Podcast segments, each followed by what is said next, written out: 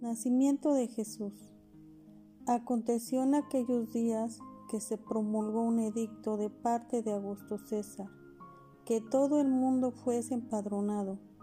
Este primer censo se hizo siendo Siriano gobernador de Siria, e iban todos para ser empadronados, cada uno a su ciudad.